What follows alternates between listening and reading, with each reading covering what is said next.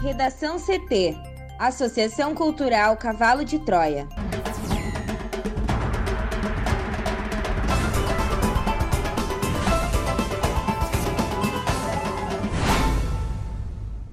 Olá, eu sou Amanda Hammermiller. Eu sou Juliana Preto. E eu sou Thaís Uchoa. Este é o Redação CT, da Associação Cultural Cavalo de Troia. Hoje é quinta-feira, 26 de agosto de 2021.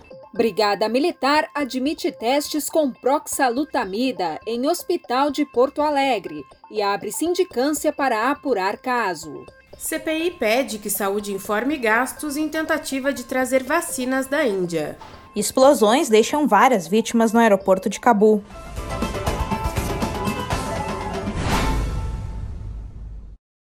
O Comando-Geral da Brigada Militar anunciou nesta quarta-feira a abertura de uma sindicância para investigar testes do medicamento proxalutamida em pacientes com Covid-19 no Hospital da Corporação, em Porto Alegre.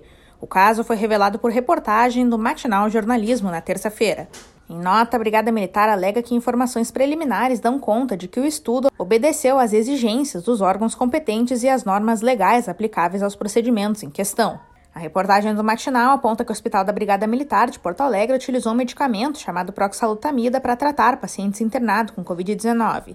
Cerca de 50 pessoas teriam recebido a droga em março de 2021. Fabricado por um laboratório chinês, esse medicamento inibe a ação hormonal e é usado por alguns países para tratamentos de câncer. A Anvisa afirma que não autorizou a importação da proxalutamida no Brasil entre janeiro de 2018 e agosto de 2021.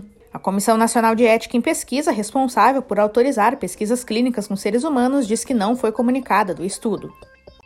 O presidente da CPI da Covid, o senador Omar Aziz, do PSD do Amazonas, iniciou a sessão desta quinta-feira solicitando a criação de um requerimento de informações para que o Ministério da Saúde informe quanto foi gasto na tentativa fracassada, como classificou, do governo tentar trazer 2 milhões de doses da vacina contra a Covid-19 da Índia.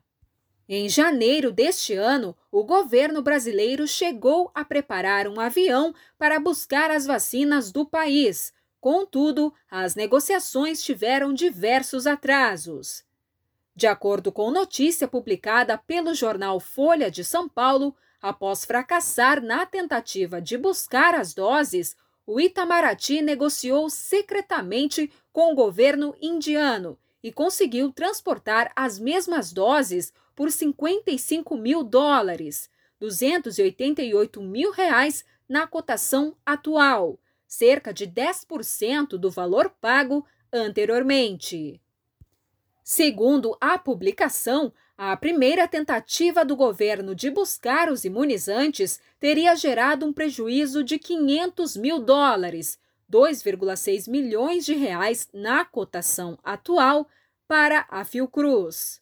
Na mesma linha, o vice-presidente da CPI, o senador Randolph Rodrigues, da Rede do Amapá, solicitou que o relatório final da CPI inclua um quesito de ressarcimento do valor gasto na operação aos cofres públicos.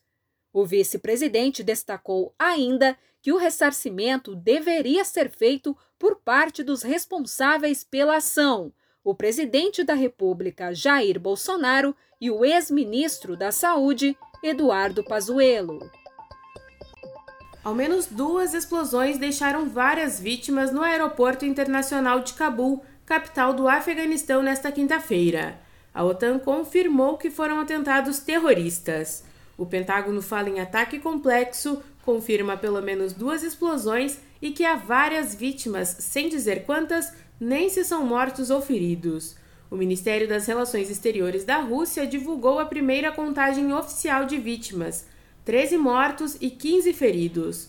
O Aeroporto Internacional Hamid Karzai é a única porta de saída do país para milhares de estrangeiros e afegãos que tentam desesperados embarcar nos voos de retirada organizado pelos países ocidentais. Duas fontes do governo americano disseram à agência de notícia Reuters que uma das explosões parece ter sido um ataque suicida causado por uma bomba. Uma autoridade dos Estados Unidos afirmou à agência Associated Press que definitivamente acredita que o ataque foi executado pelo Estado Islâmico, grupo terrorista que é mais radical que o Talibã e que criticou o acordo de paz responsável pela retirada estrangeira do Afeganistão. Mais cedo, Estados Unidos, Reino Unido e Austrália alertaram para o risco de um atentado iminente no local e pediram a seus cidadãos que abandonassem imediatamente a área do aeroporto devido a uma ameaça terrorista. Este foi o Redação CT, que é publicado de segunda a sexta, no início da tarde. Para não perder nenhuma edição, siga o podcast no seu aplicativo favorito ou acesse arroba AC Cavalo de Troia no Instagram e inscreva-se para receber no WhatsApp ou no Telegram. Uma ótima quinta-feira!